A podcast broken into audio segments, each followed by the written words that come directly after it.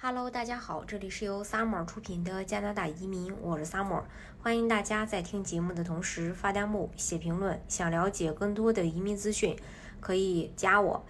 呃，加拿大当地时间七月二十日下午，加拿大移民、难民和公民事务部部长在 BC 省的苏里举行了新闻发布会，公布了本年度父母、族父母团聚移民的细节。今年的抽签时间是二零二一年九月二十日，之后呢，将在两周内发出邀请。被邀请的人有六十天的时间向加拿大政府递交担保申请。但是这次的邀请不接受新的申请，移民局将会从去年的呃 PGP 申请人中抽取三万名，抽取的这些人必须是二零二零年十月到十一月期间递交的候选人。在去年秋天的那段短暂时间内，加拿大公民和符合条件的永久居民能够完成在线申请表，通知移民局他们有兴趣为其父母和祖父母提供加拿大永久居民身份。此后，加拿大移民局于二零二一年一月随机选择了一万名潜在担保人。加拿大移民局曾表示，将在今年晚些时候再邀请三万名申请人，再次使用相同的抽选抽选方式。那些在2020年入池但是未被邀请的申请人，可能会被考虑在即将到来的 PGP 2021抽签中。加拿大移民局强烈鼓励候选人确保他们去年秋天在移民局网站上递交的信息保持最新的更新，包括这个联系方式。PGP 允许加拿大公民和永久居民担保他们的父母和祖父母移民到加拿大。根据该计划获得批准的父母和祖父母将获得永久居留权，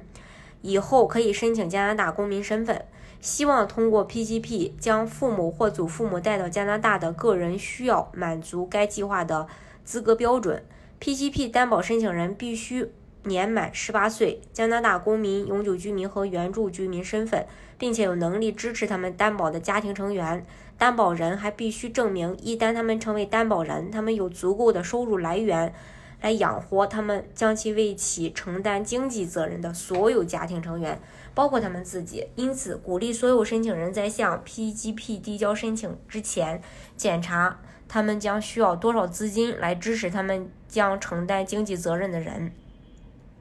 在最低限度的必要收入中。是 PGP 的一个关键因素。资格移民局将评估每个担保人在2020、2019、2018纳税年度的必要收入，只有在通过在线表格填写才可以提供这种必要收入的证明。但是被选中并受邀并受邀申请但不符合必要收入要求的申请人将看到他们的申请会被拒绝。由于疫情原因，移民局仅评估2020年纳税度的必要收入，但不会评估通常的，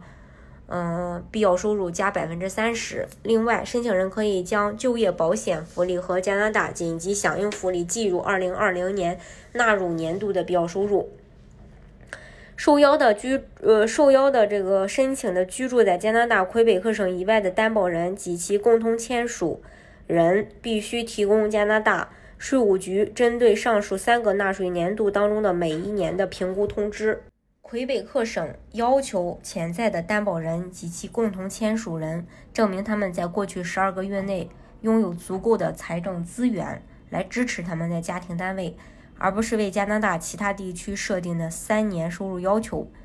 希望担保父母或祖父母且居住居住在魁北克的个人的收入，由魁省移民局根据该省的收入要求进行评估。移民局和魁北克政府都需要感兴趣的赞助商签署承诺。该承诺规定了他们成为加拿大永久居民之日起，担保人将其对他们所担保的家庭成员承担经济责任的时间。对于加拿大所有省份的居民，父母和祖父母的承诺期限是二十年；对于魁北克居民，承诺的时间是十年。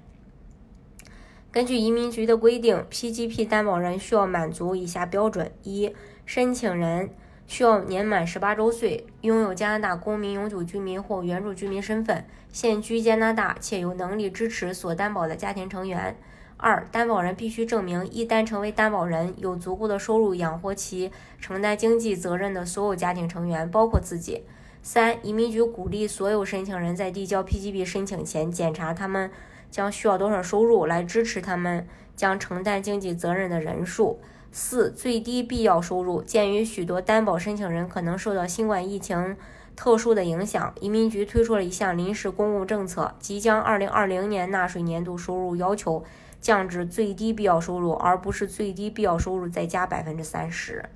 呃，这是关于这个父母团聚。父母团聚的这个简称缩写就是 PGP。我刚才提到的这些 PGP 其实就是父母单呃这个父父母祖父母团聚。今天的节目呢就给大家分享到这里。如果大家想具体的了解加拿大的移民政策的话，可以加我。